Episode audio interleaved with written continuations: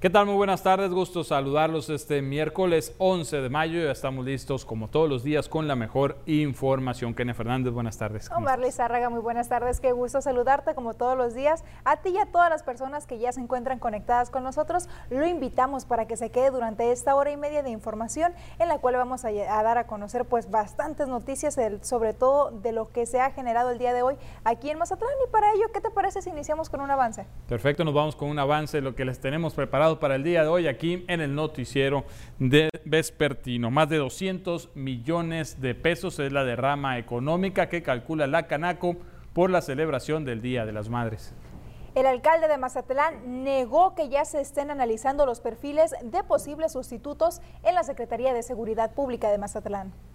Y aumentarán frecuencias de camiones urbanos, principalmente en horarios nocturnos, ante quejas de usuarios, informó la Delegación de Vialidad y Transportes invitan al Sierra Madre Fest. Le daremos los detalles de qué se trata este evento.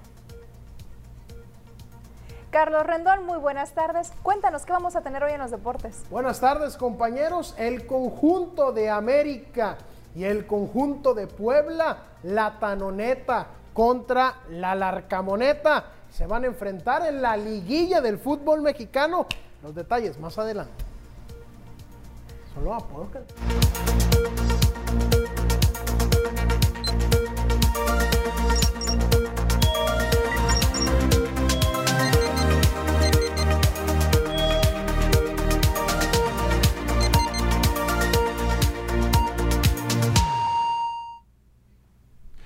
Pues bien, nos vamos directamente con la información de esta tarde y es que el secretario de Desarrollo Económico, Turismo y Pesca de Mazatlán, Ricardo Velarde, asegura que la próxima semana se dará a conocer la nueva propuesta que llevará la marca Mazatlán al Tianguis Turístico de México que se llevará a cabo en el puerto de Acapulco del 22 al 25 de mayo. Por primera ocasión, la marca Mazatlán irá de manera separada del estado de Sinaloa y para ello se ha rentado un espacio dentro del pabellón turístico en el cual se invirtió la cantidad de 2 millones y medio de pesos. El titular de Sedectur Mazatlán dijo que así como Quintana Roo tiene su Cancún, Sinaloa tiene su Mazatlán, que es la cereza del pastel, y asegura que este destino de sol y playa y cultura destacará de los demás en el tianguis turístico con la realización de una mega mariscada donde se ha contado con el apoyo de varios empresarios mazatlecos, la cual estará también acompañada de la fiesta del carnaval que llevará el Instituto de Cultura, Turismo y Arte de Mazatlán. Están invitados, la próxima semana vamos a hacer el, lanzamiento de la, nueva, de la nueva marca. Digo, no, es nueva marca, pero es un...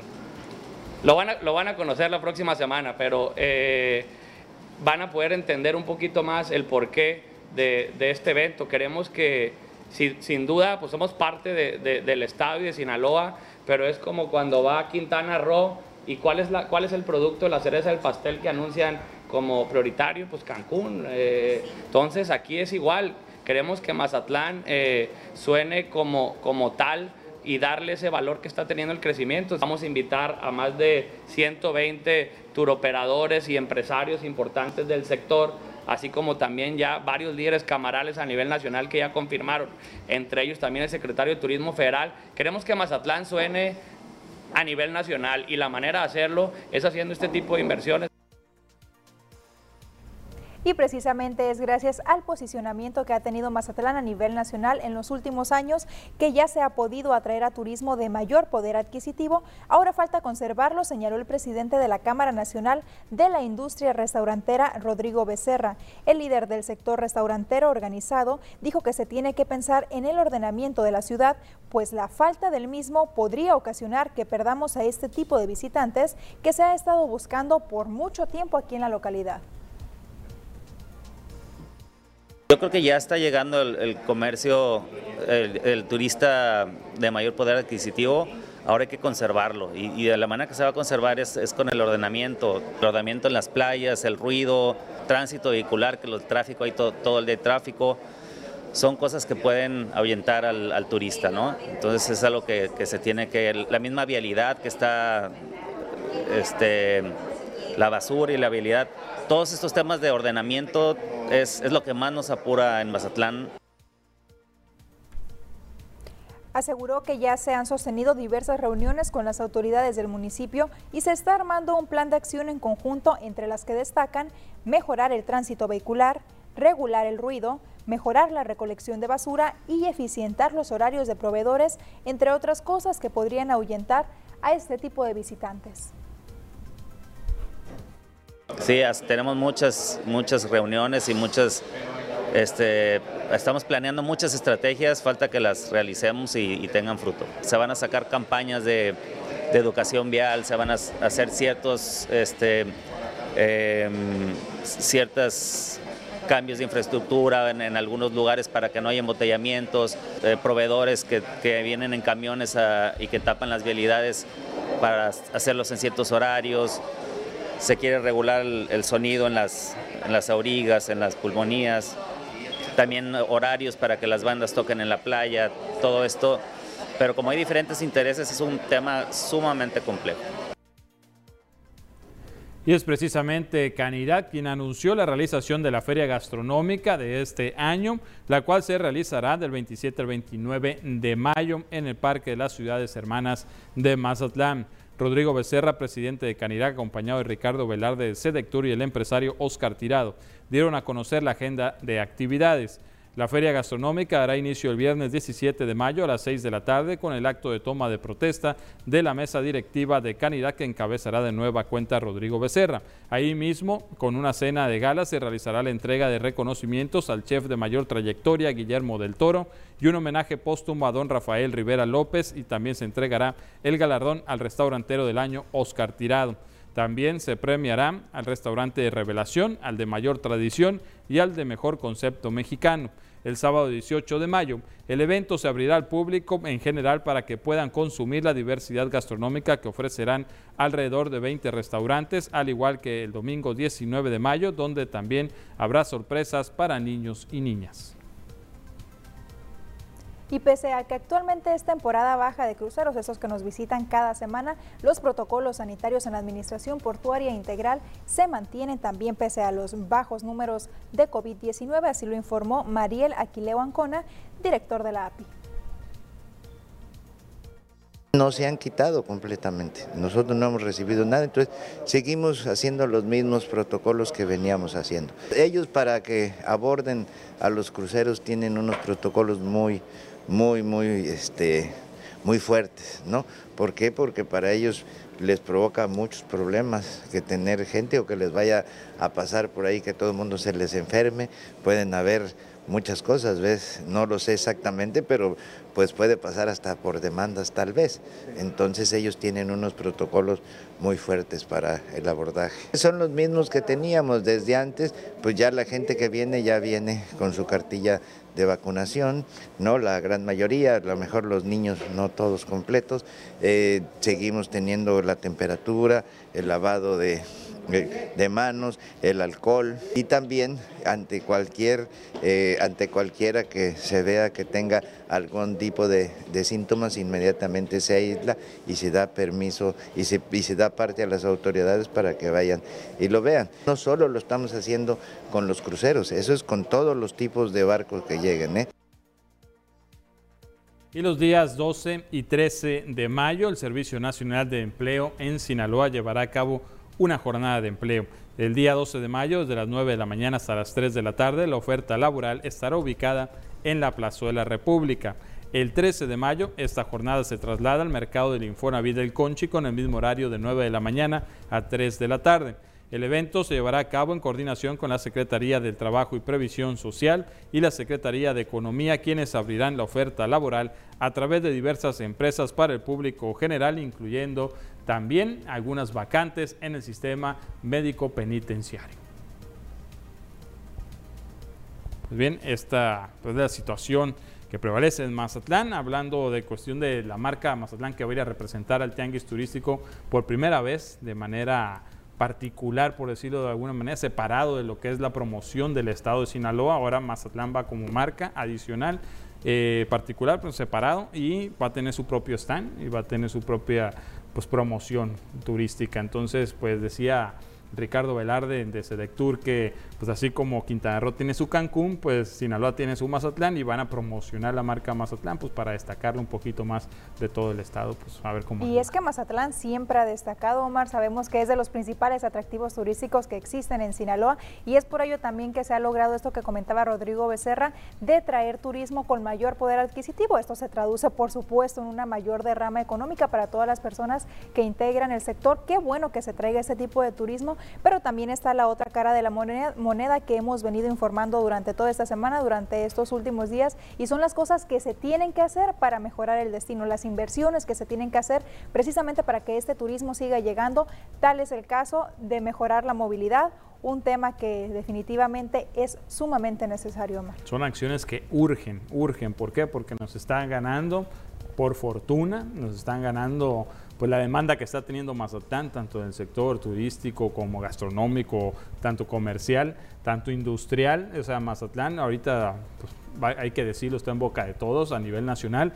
Y bueno, pues que no nos rebase esto y nos vaya a pasar una situación eh, donde pues no podamos ofrecer los servicios, no podamos ofrecer los espacios para que esto se pueda desarrollar de manera, eh, pues no sé, de una manera cordial, de una manera que no se eh, vaya a ahuyentar a este tipo de inversiones, a este tipo de personas también que necesitamos que vengan de mayor poder adquisitivo, porque pues hay que decirlo, no, no nos gusta tampoco. Si tú vas a un destino, pues te gusta tener los, los servicios como deben de ser, no te gusta tener mucho ruido, hay que regular la cuestión del ruido de manera general, tanto en el transporte público como en las playas, como en varias zonas que, que se han estado quejando, en zonas habitacionales también y sobre todo pues el tráfico. Eso sí, mucha gente se ha estado quejando de la falta de vialidades y de fluidez. Que, respecto al ruido hay mucha gente que viene a divertirse, que viene a hacer escándalo como decimos, pero también hay mucha gente que viene a pasarla de una manera tranquila. Es un tema que tampoco no se ha podido controlar al 100%. Hay diferentes iniciativas por parte de las autoridades, tanto municipales como estatales,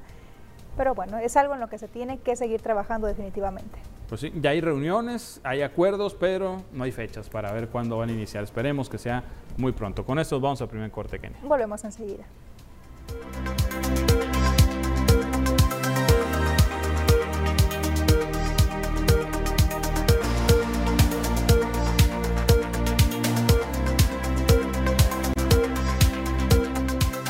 Por continuar con nosotros aquí en las noticias. Seguimos con más y mire, vamos a pasar a este espacio de expresión ciudadana en el cual nos hace llegar todas sus quejas, problemáticas a este número que está apareciendo en su pantalla, es el 6692 4056 44 y también está la otra opción que es escanear el código QR. Lo único que tiene que hacer es abrir la cámara de su celular, acercarlo hacia donde está nuestro código. De esa manera le va a dar algún enlace para que se ponga en contacto directamente con nosotros, lo manda directo a nuestro chat y de esa forma, por supuesto, que podemos leer todas sus problemáticas, siempre tratando de buscar alguna solución. Hay personas que ya se pusieron en contacto con nosotros este día, Omar. Efectivamente, Kenia, como todos los días, y muchas gracias por comunicarse con nosotros. Vamos a pasar a dar lectura a las primeras denuncias que amablemente nos hizo llegar. Dicen aquí, hago un reporte para ver si pueden venir a poner topes, esto en la calle Quinta, 5 de mayo y Aguamarina, ya que no aguantamos las motos y los vehículos que pasan en exceso de velocidad. Ya tenemos varios años solicitándolos y no nos hacen caso. Veo que hasta que pase una desgracia, hasta entonces los van a poner. Espero que con este reporte, pues a ver si nos hacen caso. Gracias, dicen esto pues los vecinos de la quinta, calle Quinta, 5 de mayo y Aguamarina. ¿No dice la colonia? No he encontrado, no, no dice la colonia. no dice nada más las calles y bueno, pues ahí está el reporte para las autoridades. A ver si con las calles pues podremos saber más o menos dónde está esta situación que se está presentando, que pasan vehículos en exceso de velocidad. Están pidiendo pues que pongan topes. Los topes, yo insisto, ya no deberían de existir, pero, lamentablemente no, tenemos educación vial y pues algo se tiene que hacer para tratar de puede disminuir el número de accidentes, ¿no? Y, pero, pues no, lamentable que no tengamos esa educación. También nos dicen, hola amigos, los felicito por dar esta cobertura de denuncia ciudadana que permite dar a conocer las irregularidades en servicios públicos. Por ahora les anexo fotos de una fuga de agua que ya tiene varios meses sin ser atendida por la Jumapá. Es a la altura del número 136 en la calle Sierra Rumorosa de Lomas de Mazatlán. Nos hacen llegar la fotografía correspondiente. Nos dice, lo saluda Jorge Figueroa, vecino de este asentamiento. Ahí está la fotografía con la cual podemos constatar precisamente este problema, esta fuga de agua que se encuentra en la, colonia, en la colonia Lomas de Mazatlán. Bueno, pues ahí está el llamado a Jumapam para que atienda esta problemática, Omar. Porque Figueroa, Figueroa Cancino de las organizaciones no, gubernamentales, ah, es representante. un saludo para Jorge y bueno, pues muchas gracias por hacernos llegar esta denuncia que esperemos que la Jumapam la atienda rápido también como todas las demás. Nos dicen también, pasamos a otro reporte. Buenos días, pues para reportar precisamente una fuga en la calle Vicente Suárez, esto por la colonia Morelos. Nos hicieron llegar una imagen, no sé si la podemos poner también a continuación, pues para que las autoridades vean ¿no? lo que está pasando en la colonia Morelos. Gran fuga de agua. Esta imagen, una fuga de agua pues bastante importante y lamentable que se esté desperdiciando, como siempre lo decimos, este vital líquido que tanto necesitamos. Atento llamado. atento llamado nuevamente, tiene mucho trabajo todos los días y estas son solamente las quejas que nos hacen llegar a este espacio. Imagínate todas las demás que hay en Mazatlán, Omar. También nos dicen un camión urbano con número 13.492 de la ruta Santa Fe conducido a exceso de velocidad por poco y nos embista a la altura del cuartel militar en la Loma Atravesada. Pudo haber provocado un accidente, eran las 7.30 de la tarde, lo seguí unas cuadras y se pasó varios semáforos. Creí que no llevaba pasajeros, pero si llevaba, pues me gustaría que a ese chofer lo bajaran porque va poniendo en riesgo la vida de muchos inocentes. Y aquí la principal recomendación para esta persona que nos envió este mensaje es hacer, si puede, alguna fotografía a la Delegación de Vialidad y Transportes. Ahí en los camiones, en la parte exterior y también interior, vienen algunas calcas, Omar en las cuales vienen los números de teléfono de vialidad y transportes. Nosotros lo vamos a hacer llegar y seguramente sí tendrá alguna sanción este chofer, porque hay que decirlo, Omar, últimamente la Delegación de Vialidad y Transportes sí ha puesto atención en este tema. No, y por supuesto que esta denuncia que nos hacen llegar se la haremos llegar al delegado también. Aquí viene el número de camión, número de ruta perdón, la ruta y el número de camión, pues se lo vamos a hacer llegar para ver qué se puede hacer al respecto, porque la verdad pues no se vale que vaya poniendo en riesgo la vida de los pasajeros, ni tampoco de otras personas, porque al momento de pasarse los saltos no solamente está arriesgando la vida del chofer, de los pasajeros, sino de otras personas que podrían estar involucradas en un posible accidente. Así es, bastante delicado. Nos dicen acá para solicitar atención a quien corresponda, porque en la secundaria Jaime Torres Bodet no hay luz, ya se siente calor y más con los niños amontonados que recorten el horario, están pidiendo que entren a las 7 y media y salgan a las 12 para que sea menos el tiempo que permanezcan ahí, por supuesto, si es que no hay una respuesta por parte de las autoridades educativas con relación a esta falta de infraestructura que se está viviendo en muchas de las escuelas de aquí del estado. Lamentablemente por la pandemia, pues sabemos ¿no? que muchas fueron vandalizadas, robadas y bueno, pues están en esta situación como medida emergente están pidiendo recortar los horarios. Que hay que recordar que las autoridades tanto municipales, estatales y hasta federales están comprometidas a arreglar todos estos problemas que tienen en las escuelas. Lo que nosotros nos preguntamos es cuándo lo van a hacer cuándo realmente van a tomar cartas en ese asunto. En este caso, que los niños no tienen que luz, imagínense con el calor. Digo, ahorita no está haciendo tanto, pero más adelante. Sí, no, yo insisto en que protección civil, estatal o municipal deberían de hacer una revisión en las instituciones escolares y determinar que la que no cumple con los requisitos para que pueda operar de manera pues óptima para los alumnos, que estén en buenas condiciones recibiendo su educación, pues que no las dejen operar simplemente hasta que estén en buenas condiciones. De esta manera las autoridades pues se van obligadas a invertirle, que sigan en, en, perdón, en clases a distancia mientras no estén las condiciones para presenciar, que no se den ellos insisten, te digo porque he ido a algunas ah, escuelas dañadas y me dicen es que no podemos cerrar porque la CEPIC quiere que tengamos abierto. Pero con un dictamen por parte de Protección Civil, pues ahí como le haces ya. Protección dice que, aquí no puede haber clases si no hay clases. Pues hace Hasta que la arregle. A ver si así, ¿no? Digo yo. Pudiera ser una, medida. también. Nos dice, eh, tiene un año una lámpara ya sin luz, aquí vamos en esta. Sí, en la 6. en la 6. Buen día, ya tiene un año una lámpara sin luz, ya hay otras en la misma calle también sin luz en la calle Humboldt de Villa Satélite. Pues atento llamado servicios públicos. Finalmente nos dicen, les vuelvo a reportar una fuga de drenaje, la cual ya tiene desde noviembre de 2021, fíjate nada más, más de cinco meses, y no han venido a checar y con el calor están los olores insoportables. No se puede abrir las ventanas y las casas tienen que estar cerradas por los olores. Esta fuga es en Andador Playa del Camarón número 324 en el Infonavit Playas. Espero que ya se dignen a venir los de Jumapam. Gracias por su atención, saludos y bueno, nos envían esta fotografía en la cual podemos constatar precisamente esta situación que se presenta, esta fuga de drenaje, Omar. Y mira, desde noviembre, y estoy segura que ya la reportaron. Sí, no, están diciendo que a ver si ahora sí se dignan es porque ya la reportaron varias veces, incluso aquí en, Noticiero, pues la hemos también dado a conocer en varias ocasiones y ojalá que ahora sí atiendan este llamado, insoportable estar con estos olores. Imagínate tener que lidiar con eso todos los días. Pero nosotros le agradecemos muchísimo la confianza que tiene hacia este espacio para hacernos llegar todas sus quejas. Le recuerdo el número 6692 405644. Únicamente mensajes de WhatsApp es la vía que tenemos habilitada para todos ustedes. Pero mira, por lo pronto tenemos que irnos a anuncios comerciales. Volvemos enseguida.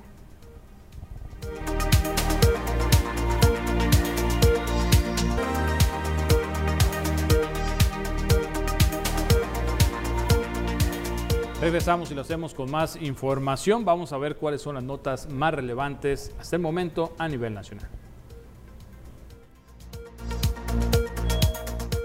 La oficina en México del Alto Comisionado de las Naciones Unidas para los Derechos Humanos y ONU Mujeres condenaron este miércoles el doble asesinato de las periodistas Yesenia Mollinedo y Sheila Joana García en Veracruz y pidieron medidas para proteger a la prensa. Los organismos alertaron en un comunicado del peligro de las mujeres periodistas en México tras la muerte de Mollinedo, directora del portal El Veraz, y García, reportera de ese medio, después de sufrir un ataque con armas de fuego en el municipio de Cozoloecac en el oriental estado de Veracruz.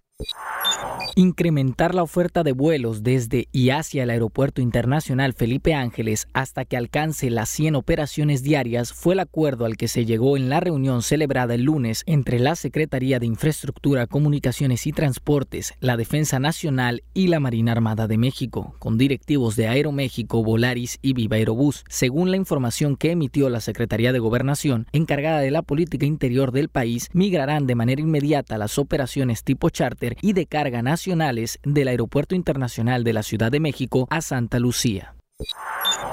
Personal del ejército mexicano fue perseguido y expulsado por un grupo armado en Nueva Italia, municipio de Mújica, Michoacán. En un video de 27 segundos se ve a la gente armada en varias camionetas que persigue a los militares sobre la carretera que va de la autopista siglo XXI hacia Apatzingán.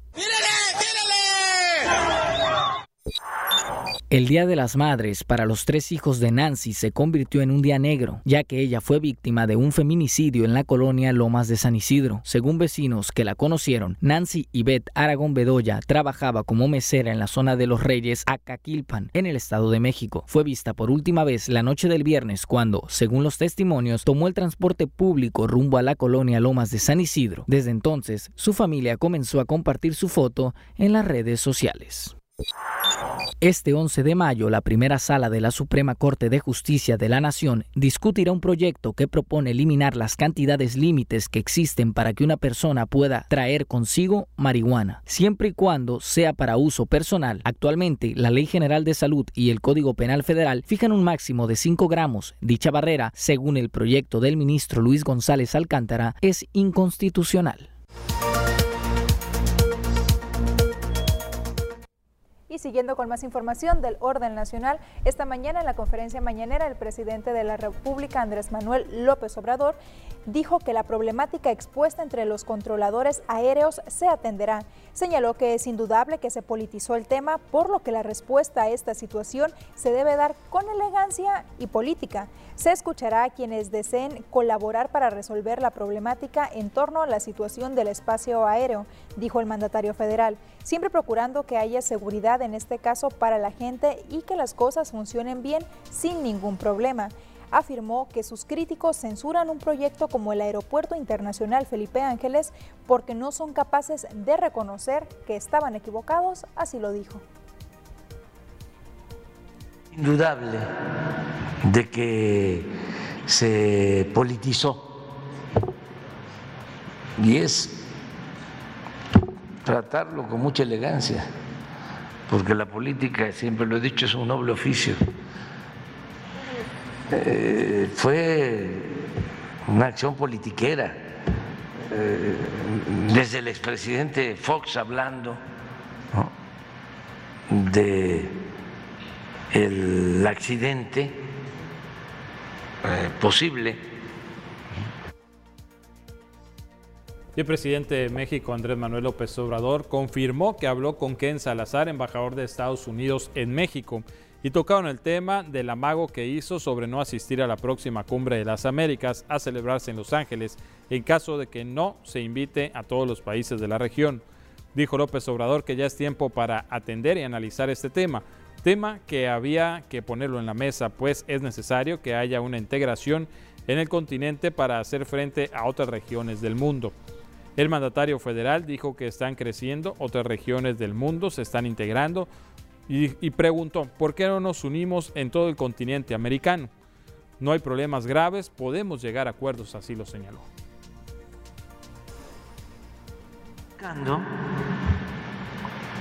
Es que se llegue a un acuerdo para que participemos todos, toda América. Y si hay diferencias, pues que se expongan, que haya diálogo. ¿Y por qué no nos vamos a hablar?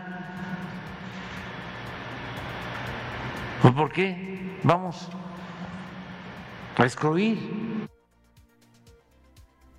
Eso es lo que sucede en nuestro país, pero demos un recorrido alrededor del mundo para saber cuáles son las notas más relevantes. La Unión Europea no exigirá el uso de cubrebocas en aeropuertos y vuelos a partir de la próxima semana, ante el alivio de las restricciones contra el coronavirus en todo el bloque, dijeron las autoridades este miércoles. La Agencia Europea de Seguridad Aérea dijo que espera que la decisión conjunta tomada por el Centro Europeo para la Prevención y Control de Enfermedades supondrá un gran paso adelante para la normalización de los viajes para pasajeros y tripulaciones. Tres personas resultaron heridas en la madrugada del miércoles por una explosión en una vivienda de La Habana Vieja debido a una fuga de gas a unos 800 metros del siniestrado hotel Saratoga, informó el concejal del lugar. El accidente se produce por la misma causa que hace cinco días destruyó al lujoso hotel, dejando al menos 43 muertos. Los heridos son padre e hijo y un vecino.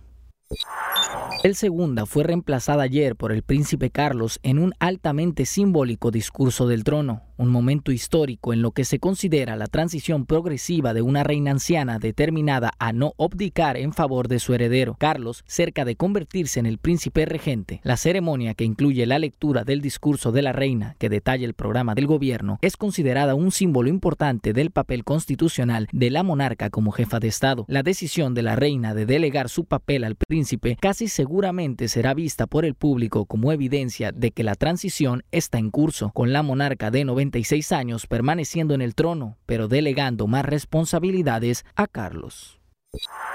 El director general de la Organización Mundial de la Salud, Tedros Adhanom, pidió a Pfizer que amplíe la disponibilidad de su medicamento contra el COVID-19 en los países más pobres. Afirmó que el acuerdo de la farmacéutica que permite a los productores de genéricos fabricar el medicamento es insuficiente. El director de la OMS también señaló en conferencia de prensa que el medicamento de Pfizer seguía siendo demasiado costoso. Comentó que la mayoría de los países de Latinoamérica no tienen acceso al fármaco, que ha demostrado reducir el riesgo de hospitalización o muerte hasta en un 90%.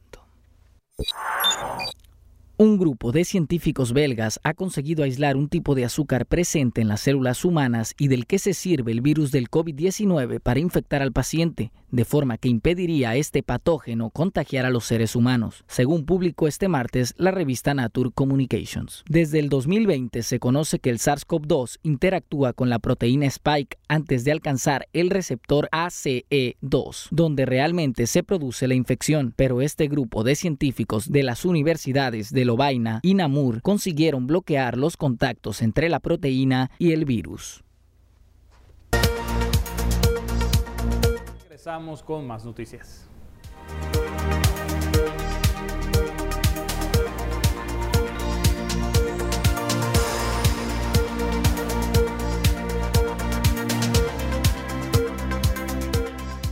Gracias por seguir con nosotros aquí en las noticias TVP. Seguimos con más información y temas que tienen que ver con la educación y un pequeño resumen de todo lo que se vivió durante esta pandemia fue lo que hizo el COBAES y es que encontraron escuelas vandalizadas, bajo nivel de aprovechamiento escolar, problemas de ansiedad y depresión.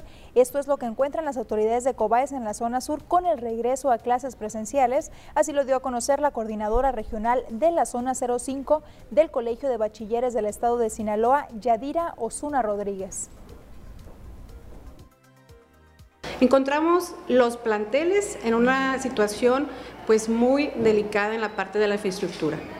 Se empezó a rehabilitar como primer término la parte de las necesidades más básicas, que fueron la luz y el agua. ¿Cómo vienen los jóvenes? Los jóvenes vienen pues con una situación baja en cuanto a eh, pues eh, docencia. No es lo mismo recibir una clase en virtual a presencial. Y nos hemos encontrado que ellos necesitan ser escuchados, que necesitan ser atendidos hablando de sus emociones. Se activó la semana de la jornada de salud mental. En todos los municipios se hizo talleres eh, y conferencias y llevamos a los que son los especialistas de la salud mental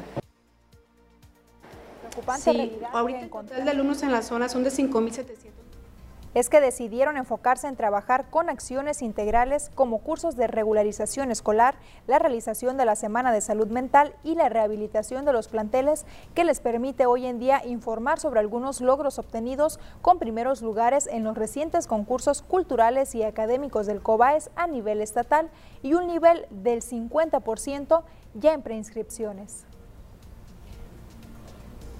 investigan un poquito en las redes, en los medios, estamos eh, pues saliendo a participar a nivel estatal y nos hemos traído primeros lugares, no nada más en, el área de deporte ni en la parte cultural, sino en la parte académica. Nos trajimos eh, un premio de eh, ciencia y tecnología y la parte cultural, que también para nosotros es fundamental comentarles, que nos da mucho gusto decirles que nos tenemos no nada más uno, ni dos, ni tres, cuatro primeros lugares a nivel estatal. El aumento de la matrícula para las prescripciones ha sido aproximadamente, me comentaban, entre un 50 y un 60%, ya cerrado hasta el día de hoy. Eso quiere decir que los jóvenes ya están prescritos, ya hay interés por nuestra institución para eh, estar en nuestras eh, instalaciones. Mire, por la celebración del 10 de mayo, del Día de las Madres, eh, pues la Canaco estima que hubo una derrama económica de 201 millones de pesos, así lo dio a conocer el presidente de la Cámara Nacional de Comercio y Servicios Turísticos de la zona sur, Roberto Blen González. El empresario puntualizó que para determinar la cifra se tomaron en cuenta los días anteriores al 10 de mayo, cuando se realizaron ventas nocturnas con diferentes ofertas donde la demanda fue para los electrodomésticos, aparatos electrónicos y ropa. Agregó que además de ello también se adaptaron y adquirieron los artículos más buscados para regalar a las mamás como lo son flores, peluches y chocolates. Sí, mira, para Mazatlán pues lógicamente fue una, eh, eh, las expectativas que nosotros traíamos como Cámara de Comercio se cumplieron, se cubrieron llegamos a la derrama económica que habíamos nosotros este, eh, planteado ya con anterioridad, que fueron 201 millones de pesos. Eh, las cubrimos sin, mayores complicaciones. Eh, comercios también hicieron lo propio, se sumaron a, a la venta de diversos productos o artículos para este evento del Día de las Madres, donde hubo venta de flores, donde hubo venta de pasteles, hubo venta de chocolates. Eh, también los comercios que se dedican a los peluches, pero no solo eso, también hubo venta de productos electrodomésticos, también hubo venta de productos de línea blanca. Mira, lo que pasa es que yo estoy hablando de, la derrama para el Día de las Madres que viene de, días atrás. Sí, si les comento, este, al cierre del, mes de abril, las tiendas departamentales ya estaban haciendo las ventas nocturnas y propiamente, no solo para el Día del Niño, sino ya propiamente para el Día de las Madres, para los productos que tienen un poco más de valor como es la línea blanca, los electrodomésticos y algunos así, se hicieron ventas para el Día de las Madres ya propiamente desde esa fecha a otros temas, hay un proyecto que inició con algunas fotos, algunos rostros por parte de un fotógrafo de aquí de Mazatlán y mire, hoy se convierte en una exposición fotográfica que busca recaudar fondos. Lo que inició como una sesión en la que se buscaba capturar unos cuantos rostros, se convirtió en una exposición fotográfica a fin de recaudar fondos para el asilo de ancianos La Inmaculada, la cual será inaugurada el próximo 18 de mayo en dicho lugar. Carlos Medina, el fotógrafo encargado, expresó que al estar trabajando quiso retratar a cada abuelito residente, en las que salieron alrededor de 30 fotos, y se dio la idea de mostrarlas al público bajo el nombre Los Retratos del Alma, a cambio de una aportación económica voluntaria que esté dentro de la posibilidad de cada persona. Estar viendo a todos ya sentados ahí un ladito, todos los, adultos, pues eh, le comenté este, a mi novia que en ese momento me estaba acompañando, digo, ¿sabes qué? Quiero retratar a todos. Ya no, ya no fue la idea de decir, ah, vengo por un trabajo. Eh, por mi cabeza nada más pasó, quiero regalarle una foto a cada uno, que tengan un recuerdo y si puedo que sea sonriente, mucho mejor. Entonces viene la idea de hacer una exposición y decirle, madre, pues yo quiero regalarle una foto a cada uno, pero aparte de regalarlo, ¿por qué no hacemos una exposición como pretexto para invitar a las personas que vengan? Y pues crear esa empatía y ayudar a, a esta gran institución. Enfatizó que esta exposición quedará de manera permanente dentro del asilo, donde además se podrá convivir con los adultos mayores siempre y cuando se cumplan con los protocolos de prevención contra COVID-19. Finalmente, la encargada de logística, Cristina Vadillo, agregó que el corte de listón se llevará a cabo a partir de las 4 de la tarde en compañía de la cantante Alma Rochín. Y del sábado 18 al domingo 19 de junio en el Parque Guadiana, esto en Durango, se llevará a cabo la primera edición del Sierra Madre Fest, la cual consistirá en actividades al aire libre. María Pizarro, organizadora del evento, en conferencia de prensa reveló que buscan posicionar este festival a nivel nacional a fin de que se realice año con año. Precisó que el horario será de 11 de la mañana a 9 de la noche, esperando una afluencia de hasta 5 mil asistentes por los dos días.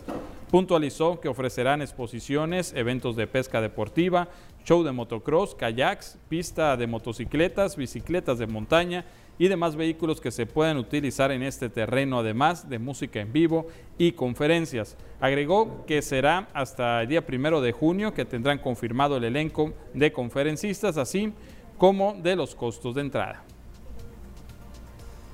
Bueno, e, es un festival combinado con una expo. La idea es tener concentrado eh, todo el tema del off-road y del outdoor. Esta primera edición se va a realizar los días sábado 18 y domingo 19 de junio de este año en un horario de 11 de la mañana a 9 de la noche.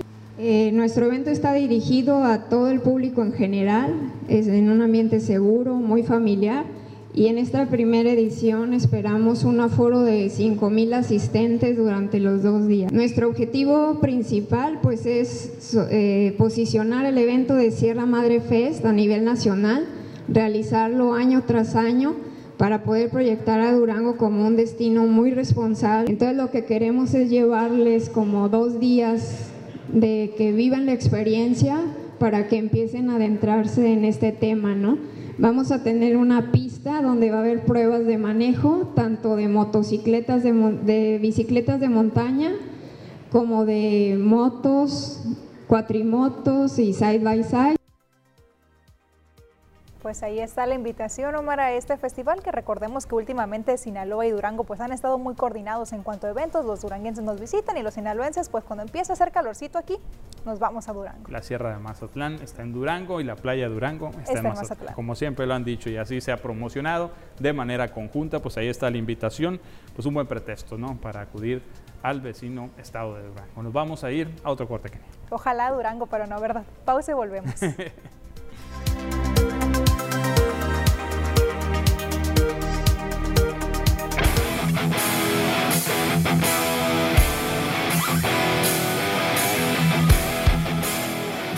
Estamos de regreso, es tiempo de la información deportiva. Y esta tarde nos acompaña Carlos Rendón para darnos a conocer todos los detalles sobre lo que acontece en el mundo de los deportes. Cuéntanos, ¿de qué vamos a hablar? Buenas tardes, compañeros. Buenas tardes a toda la gente que nos sigue a través de las diferentes plataformas de TVP. Información de José Luis Urquidi. Información también del fútbol mexicano. Y hay una sorpresa en Grandes Ligas, se la cuento en un momento muy bien, pero antes de ver el clima deportivo, ¿qué te parece? Vamos a ver cómo va a estar el estado del tiempo.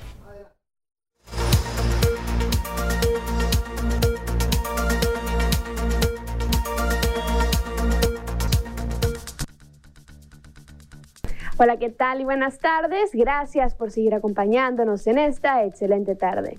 Nosotros estamos listos con el reporte meteorológico, primeramente para conocer las temperaturas actuales en algunos puntos importantes del país. Y comenzamos como siempre en la frontera en Tijuana. El día de hoy tenemos una condición de cielo totalmente despejada con 20 grados. Ya en el sector de La Paz se mantiene con 32 grados, Durango mayormente nublado, al igual que en el sector de Guadalajara. Y en Acapulco Acapulco se mantiene soleado con 32 grados y en Ciudad de México aquí se mantiene agradable con 25 grados. Pasamos a conocer las temperaturas actuales aquí en nuestro estado, en Sinaloa, y qué tenemos para el resto de la semana, comenzando en el puerto de Mazatlán. Aquí tenemos un jueves y viernes soleado, pero ya el sábado se comienza a nublar. Las máximas que van a variar entre los 28 y los 29 grados en la mayor parte de la semana en Mazatlán. Ya en el sector de Culiacán, el día de hoy se mantiene muy caluroso con 37 grados y cielos despejados. Igual tenemos máximas calurosas que van a variar entre los 33 hasta llegar a los 38 grados centígrados en Culiacán.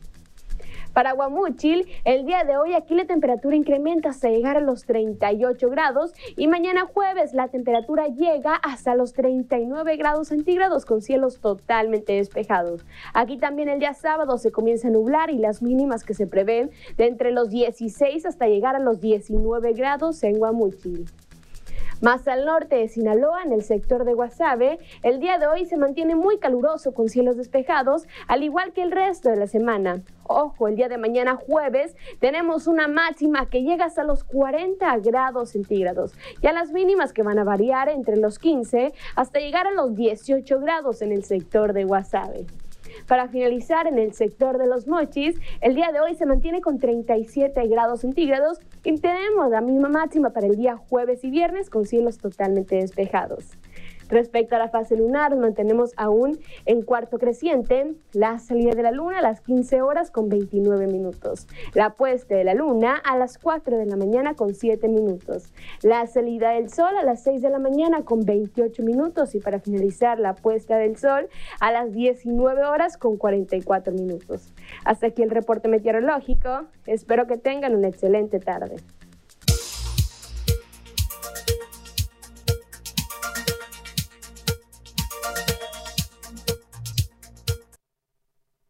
Vamos a conocer el clima deportivo, Carlos Rendón.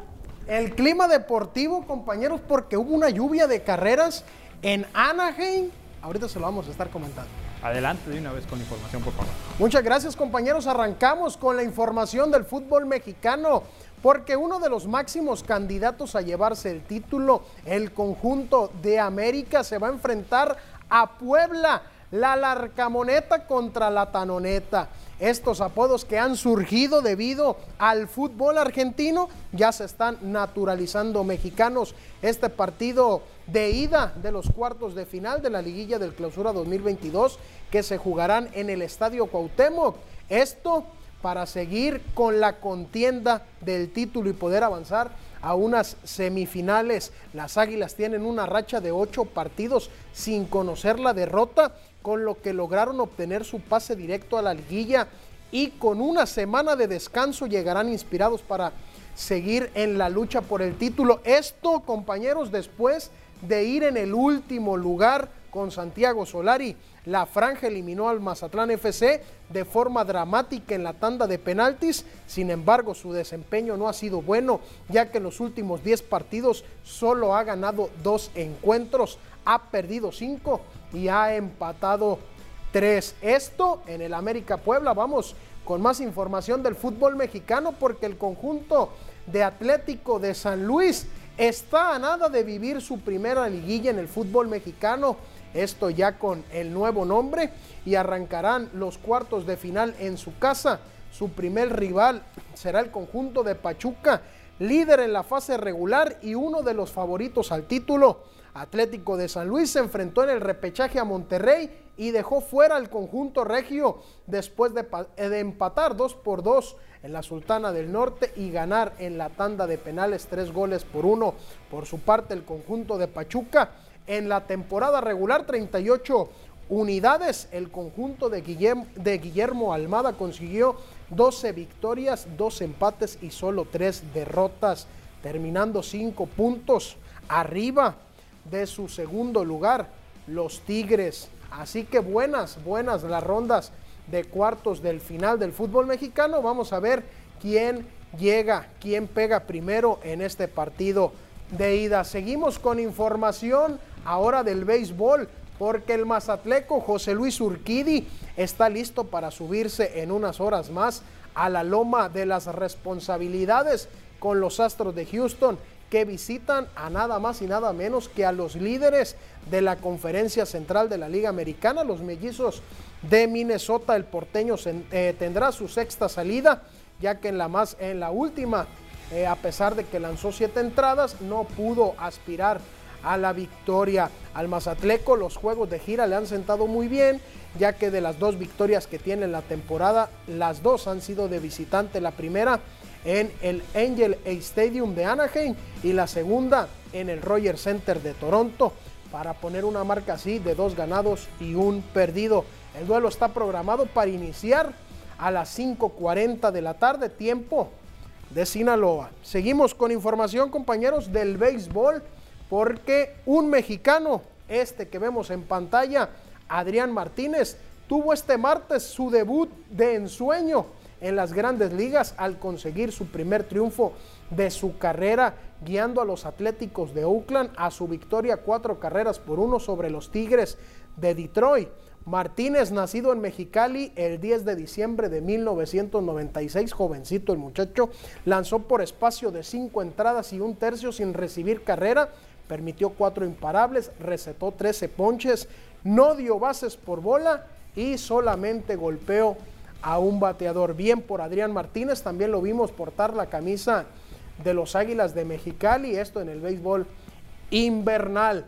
Y cambiando de información, nos mantenemos en el béisbol, pero a sus 22 años, ¿qué hacían ustedes a sus 22 años? Algunos estudian, algunos trabajan. Este muchacho, Ray Dermertz, logró un juego sin hit en la temporada en grandes ligas y los angelinos de Anaheim apalearon este martes 12 por 0 a los Reyes de Tampa Bay.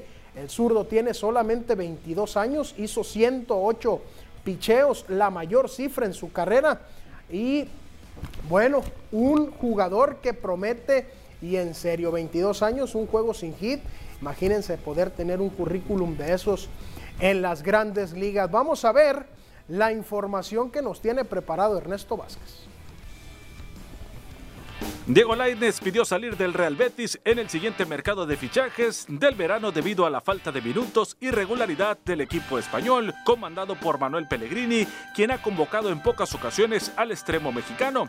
Según el diario de Sevilla, los representantes de Lainez se reunieron con la directiva mientras que el jugador habló con el cuerpo técnico para saber el estatus de su futuro y expresar los deseos que tiene de buscar un acomodo con un nuevo club. El trofeo de la Copa Mundial de la FIFA comenzó su viaje alrededor del mundo, partiendo de Qatar, donde volverá antes de la final que se disputará en el Estadio Luisail el 18 de diciembre. A lo largo de los próximos seis meses, el codiciado trofeo visitará 54 países, incluidas las 32 naciones calificadas antes de regresar a Qatar. La leyenda del boxeo Manny Pacquiao reconoció su derrota en las elecciones presidenciales de Filipinas ganadas de forma aplastante por Ferdinand Marcos Jr., hijo del fallecido dictador homónimo de este archipiélago asiático. Como boxeador y atleta, sé aceptar la derrota, dijo Pacquiao en un video publicado en Facebook el martes por la noche. Solo espero que aunque yo haya perdido esta pelea, mis compatriotas filipinos que están sufriendo ganen, así lo añadió. Compañeros, la información deportiva, lo más relevante que ha surgido en las últimas horas, sin duda alguna, información pues que impresiona a propios y extraños. Así es, interesante, el Cachanilla, Martínez, que pues tiró un muy buen juego. Sí, efectivamente. su primer juego que tira en grandes Su primer juego, Omar, en grandes ligas. Nació en el 96, tiene 25 años, está debutando y ya lo consiguió su primera victoria. Promete, ¿no? Al igual que el joven este de 22 años. Fíjate, 22 años y tener un currículum de un juego sin hit ni carrera, yo creo que, que, todos lo quisieran. Que no pierda el piso, ¿no? Que, lo mantengan ahí. sobre que todo, que, mantenga ese brazo. Sobre todo, en, porque hay que cuidar mucho sus brazos. América, Pueblo, Mar. ¿Quién vas? Puebla. Puebla. Puebla, Perfecto, voy con Puebla. Kenia. Puebla. Vamos Definitivamente. pues muchas gracias, compañero. ¿Tú con quién vas, por cierto? Yo voy, mi equipo juega mañana en Cruz Azul. Vas mi equipo mañana, voy con Cruz Azul. Pero de América y Puebla. Voy con Puebla también. Todos con Puebla. Muy bien, pues muchas gracias por la información, compañeros. Vamos a ir a otro corte, regresamos enseguida.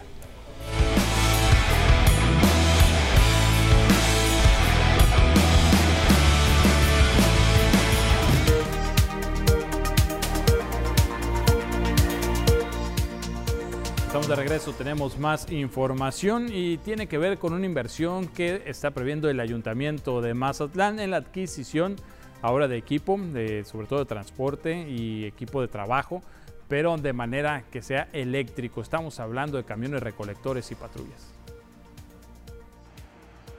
El Ayuntamiento de Mazatlán reforzará su parque vehicular con unidades eléctricas, así lo dio a conocer el alcalde Luis Guillermo Benítez Torres.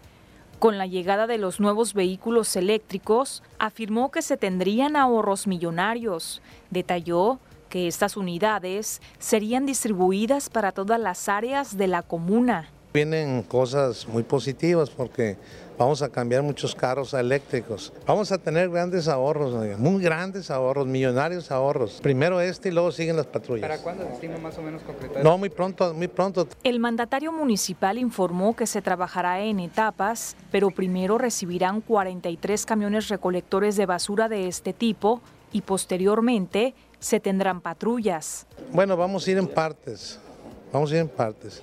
Primero van a ser los recolectores de basura. En su momento les informo, vamos a recibir 43 camiones nuevos. De los 45 que prometí para los tres años. Eléctricos los 43. Investiguen en transparencia cuánto consumen los camiones y verán cuánto vamos a ahorrar. ¿No sale más caro? Las no, no, para nada. No comprarlos. Para nada, no, porque es más, no solo vamos a ahorrar combustible, ya no ocupan carburador, transformador, nada sobre el proceso de adquisición de los nuevos vehículos, explicó que se tiene en solicitud un crédito que se pagaría durante lo que resta del trienio, ya que se busca no heredar una deuda. También esta mañana el alcalde de Mazatlán negó que ya se esté analizando la posibilidad de algunas personas sustitutas para la Secretaría de Seguridad Pública en Mazatlán. Recordemos que actualmente el titular de esa corporación está siendo investigado por presuntamente otorgar ascensos a familiares de la corporación. No, eso es falso, yo no he dicho eso. Ni siquiera he buscado a quién hasta que termine la investigación tomo la decisión. ¿Va a ser respetuoso de todo el proceso? Sí, por supuesto.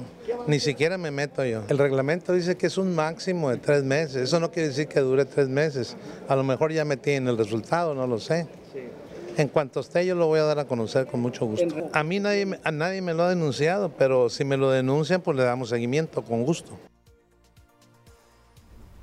El coordinador municipal de protección civil, Eloy Ruiz Gastelum, dio a conocer que en el operativo que se implementó con motivo del Día de las Madres en cementerios y áreas comerciales, el saldo fue blanco, sin incidentes. Explicó que el Panteón Jardín y Renacimiento, ubicados ambos sobre el libramiento Luis Donaldo Colosio, registraron la mayor afluencia de personas con unas 12 mil personas durante todo el día entre los dos. En el resto, la visita fue menor y todo se dio en completa calma.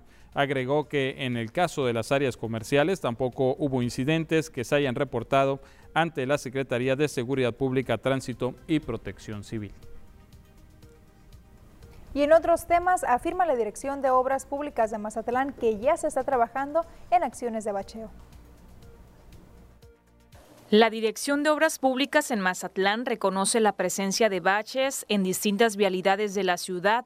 En este sentido, Luis Gerardo Núñez Gutiérrez, titular de la instancia municipal, informó que con apoyo de Pemex, que donó material para las acciones de bacheo, ya se comenzaron a atender avenidas como Insurgentes, Delfín, México 68, Mazatlán, entre otras. Y aprovechando que nos van a dar la permuta de ese material, pues vamos a aprovechar calles que se encuentran en muy mal estado.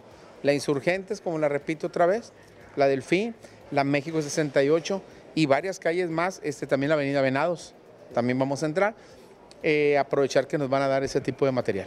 Eh, bueno, Pemex no nos dijo un número, sino que me dijo a mí, dime en metros cúbicos cuánto ocupas para que rehabilites las mayores número de calles. Entonces es donde estamos entrando, ¿verdad? Pero más o menos nosotros vamos a sacar, a lo mejor pueden ser 50, 100 metros cúbicos. Estamos con, con mucho bache, porque sí había bastante bache, como que hacía falta el tema de bacheado. El funcionario municipal puntualizó que al mes se reciben entre 25 y 30 reportes señalando la presencia de baches, por lo que proceden a atender con urgencia las más severas. Los trabajos en avenidas prioritarias se estiman sean terminados antes de que inicie la temporada de lluvias, así lo afirmó Núñez Gutiérrez. Y mire, con las leyendas, donación, vecinos de Ferrocarrilera y bienvenidos turistas, habitantes del lugar colocaron una lona para indicar el alto a los conductores que transiten por la calle Flamingos. Pese a que hay tres señalizaciones de alto, lo realizaron con la intención de que los accidentes cesen, además de que se prevengan en los visitantes que no conozcan cómo se transita por la ciudad, sobre todo en la franja turística.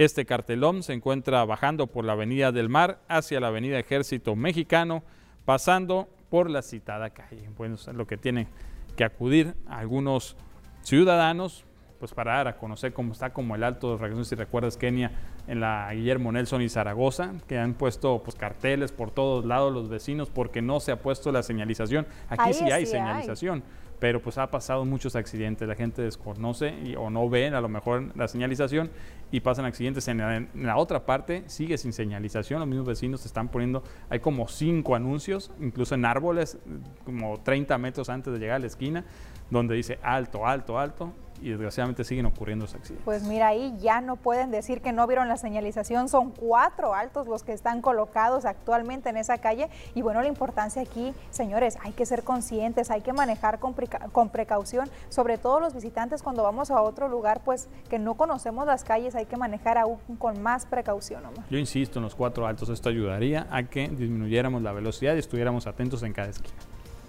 Es una buena opción. Nos vamos a, a otro corte, regresamos enseguida.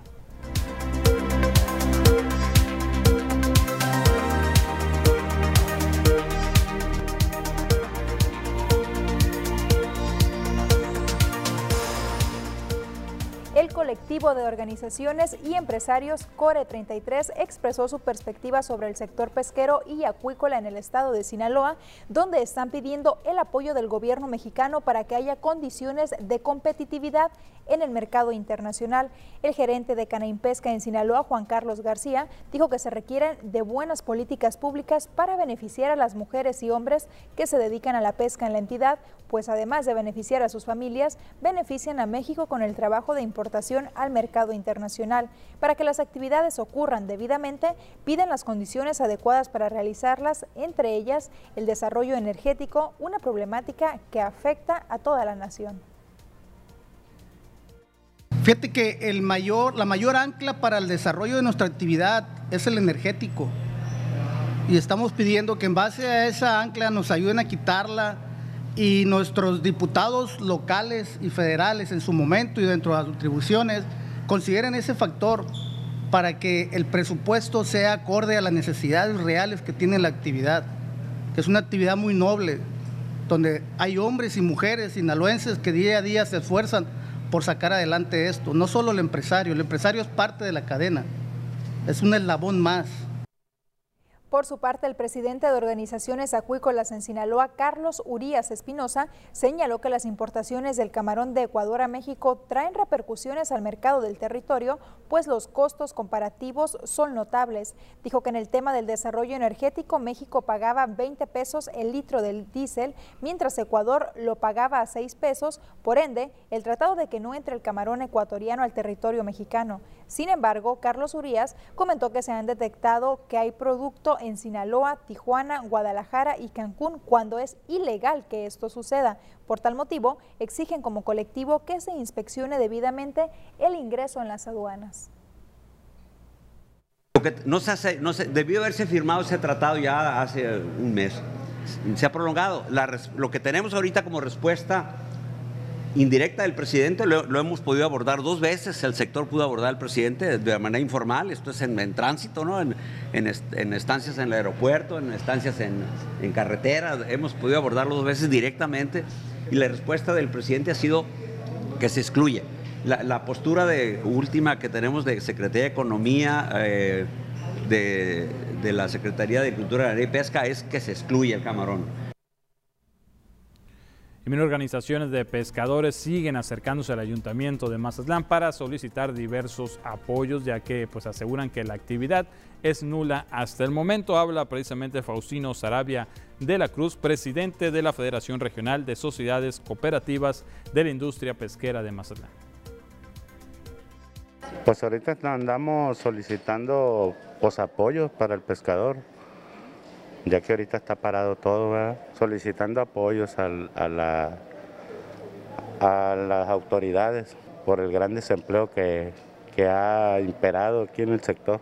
Apoyos, nosotros como federación estamos solicitando apoyos de, de diversificación de pesca, herramientas de trabajo, financiamiento sobre todo ya que tenemos nosotros cooperativas que no hemos podido salir a pescar por el alto costo del combustible. Nos prometen que, van a buscar la manera de ayudarnos, y, este, pero no, la, no hemos visto resultados, respuestas concretas. Nosotros tenemos alrededor de 40 cooperativas constituidas y unos 1.350 pescadores. Ahorita están desamparados, no tienen empleo, este, es, es grave el asunto del... Pausa comercial y volvemos.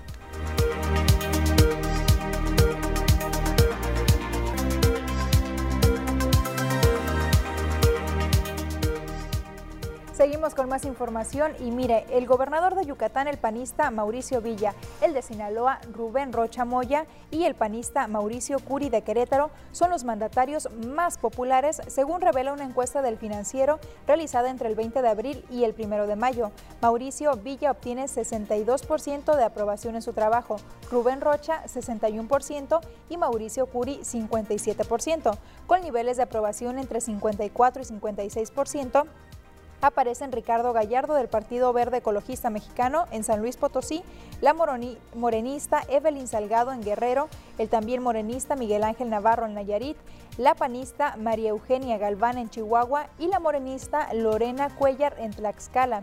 Los dos mandatarios con menor apoyo popular en sus estados son Cuauhtémoc Blanco con 30% en Morelos y el morenista David Monreal con 28% en Zacatecas.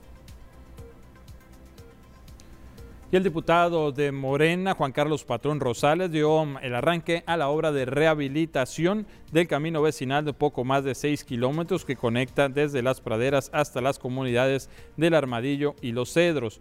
Para poder efectuar estas labores, el legislador local contó con el respaldo de empresarios de Mazatlán, quienes apoyaron con maquinaria, camiones, material para relleno, pipas de agua, y operadores. Habitantes de la comunidad de El Armadillo se unieron a los trabajos cortando maleza y se manifestaron complacidos con la obra que beneficia en el acceso dando mayor seguridad y bienestar para la comunidad. Ellos agradecieron al diputado patrón ya que dijeron tenían ya más de dos años en el olvido.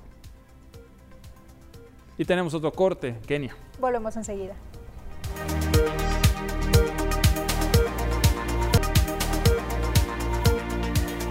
Constantemente nos hace llegar quejas sobre las rutas de camiones, considera que hacen falta más en algunas zonas. Bueno, sobre eso cuestionamos al delegado de Vialidad y Transportes. Esto es lo que indicó. Ante las quejas de usuarios, en Mazatlán, las autoridades se encuentran en negociaciones con ambas organizaciones de transporte urbano para aumentar las rutas en distintas colonias de la ciudad. Mario Rafael González Sánchez, titular de la Delegación de Vialidad y Transportes, precisó que sería entre el 15 y 30 de mayo cuando de manera paulatina se comience a notar una mayor afluencia de camiones en puntos que se consideran problemáticos. Y estoy en negociaciones ahorita ya directamente con este, nuestros dos líderes, tanto uno como es Alianzas y también eh, el de Águilas del Pacífico, don Juan Satarain. Estamos trabajando en un proyecto nuevo para poder lograr y sacar adelante todo lo que es el proyecto para que cada uno de los ciudadanos que vienen de La Juárez, del centro, de Rafael Buena, de Cerritos, todos tengan la ruta cubierta y estamos intensificando también que tengan mayor choferes. Del 15 al 30 de mayo estamos eh, haciendo este, el aumento para la petición ya directamente aquí las tengo. Fueron diferentes instituciones educativas, organizaciones sociales, además de ciudadanos, quienes hicieron llegar la petición acompañados de firmas, coincidiendo las colonias Pradera Dorada, El Conchi, San Joaquín y las que se encuentran por las avenidas Santa Rosa, Múnich y Cloutier. Y antes de despedirnos, lo invito a ver la siguiente información. Distintas rutas pasen en un...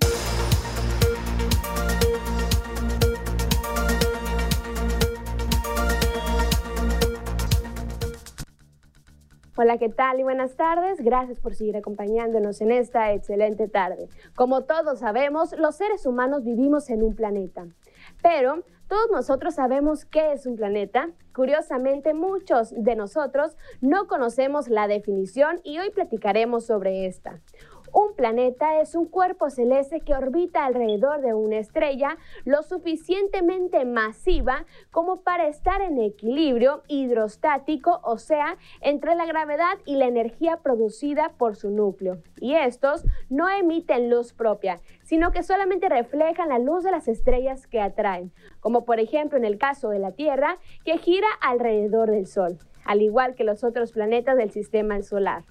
Los planetas pueden estar compuestos de material sólido y gas acumulado, unos más que otros, variando sus proporciones, como por ejemplo la Tierra, que es un planeta más rocoso y con pocos gases, y al contrario de Júpiter, que está hecho prácticamente de gas y helio. Los invito a seguir acompañándonos durante nuestra programación. Con eso nos despedimos, compañeros. Siete y media, Enlace Deportivo. Lo invitamos para que continúe con la programación de TVP. Mañana a 1.30, aquí lo esperamos con más noticias. Buena tarde, pásela bien.